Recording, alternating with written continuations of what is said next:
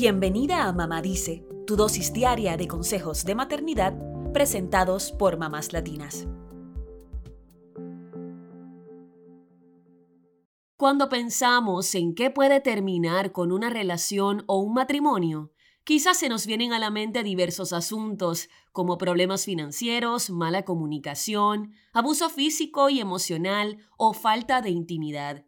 Sin embargo, pocas veces asociamos el estrés en nuestra vida como algo que podría afectar la relación de pareja. Si el estrés puede relacionarse con problemas de salud, como dolores de cabeza, resfriados, enfermedades cardíacas y depresión, ¿cómo no habría de afectar nuestras relaciones? Sobre todo si alguien en la pareja reprime su estrés en vez de buscar formas de liberarlo, como podría ser orar o meditar, hacer ejercicio, escribir en un diario o descansar. Hoy presentamos los consejos de la coach de vida matrimonial, dobla y autora Shelley Warren para reducir el estrés y así evitar que afecte tu relación. Número 1. Al llegar a casa después del trabajo, dense una hora antes de interactuar a profundidad. El hogar de la pareja debe ser como un santuario, un lugar de refugio donde nadie debe sentirse en una zona de guerra. Sin embargo, hay parejas que se quejan de que de tan solo cruzar la puerta, solo reciben reclamos, ni siquiera un saludo. Para evitar que esto ocurra en tu matrimonio, dense ambos un espacio al final del día y no se inunden de preguntas tan pronto como se vean salúdense, dense un beso y un abrazo y tómense unos minutos para relajarse. Es una forma de cambiar la energía mental del trabajo al hogar.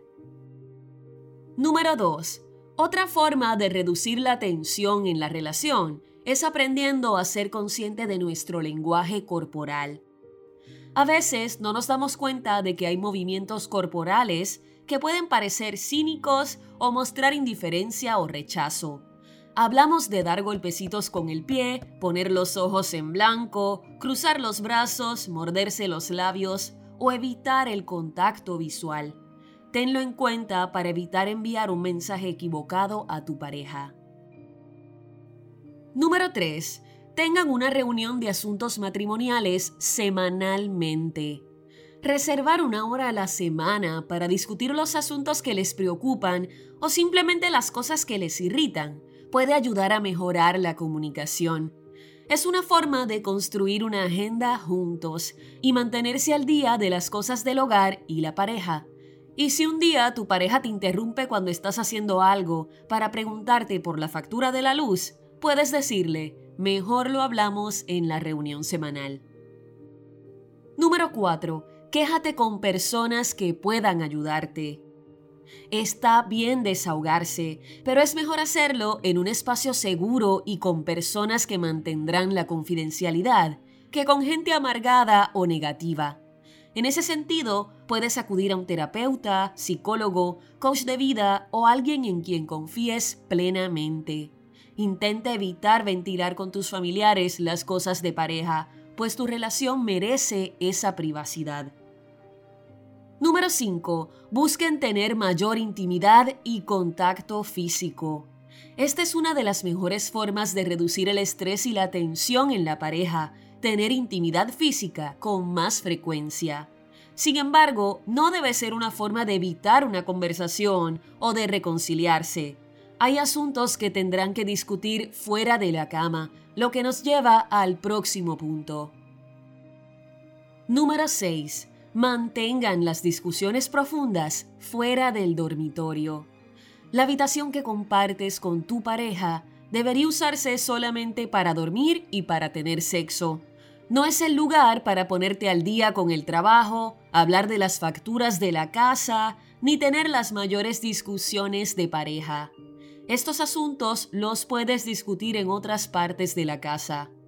La vida es bastante difícil, así que es bueno saber que tienen al menos un cuarto en la casa donde pueden aislarse del mundo y concentrarse en ustedes. Número 7. Eviten guardar rencores.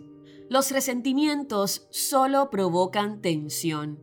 Si en lugar de lidiar con algo de frente, prefieres pisotear al otro, tener una actitud pasivo-agresiva y no hablar durante días, ¿cómo crees que construirás una relación saludable? Intenta no dejar pasar más de unos días sin abordar los rencores. Evitarás mucho estrés en tu matrimonio. Por último, no tengas miedo de darle espacio a tu pareja. Por mucho que ames a tu cónyuge, otra fuente de estrés y tensión puede ser no darle espacio. Espacio para descomprimir, para disfrutar otras actividades fuera de ti, para compartir con amigos o para su individualidad. Y no solo es darle espacio a tu pareja, es tomar tú misma ese espacio para ti y tus intereses. De vez en cuando, la gente también necesita extrañarse, incluso en un matrimonio.